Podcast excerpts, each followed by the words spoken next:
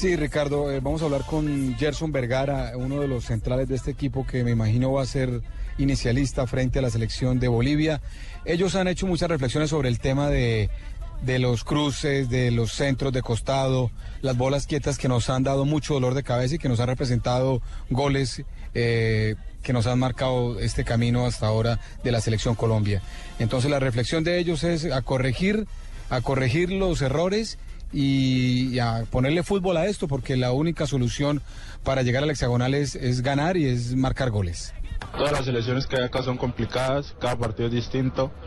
Eh, ellos sacaron un buen resultado ante Argentina, ahora les toca con nosotros y nosotros es respaldar nuestro trabajo, nuestra unión, nuestro fútbol, respaldar nuestro país y buscar nuestra clasificación hexagonal final.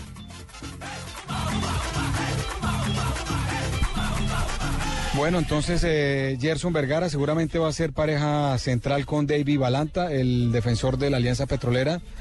Y la duda yo creo que sigue siendo Liberton Palacio por el costado derecho y yo creo que, que el Pisis, no sé ustedes qué piensan, se lo va a jugar con Cristian Palomeque porque ha sido uno de los, laterales que le ha dado más salida al equipo. Pues veremos si esa alternativa de Palomeque se mantiene y esas dos modificaciones que usted ha planteado puedan eh, pues definitivamente plasmarse esta noche porque le repetimos a la gente, mucha gente ha escrito y ha preguntado, pero oiga, el juego era a las 6, era a las 6. Era.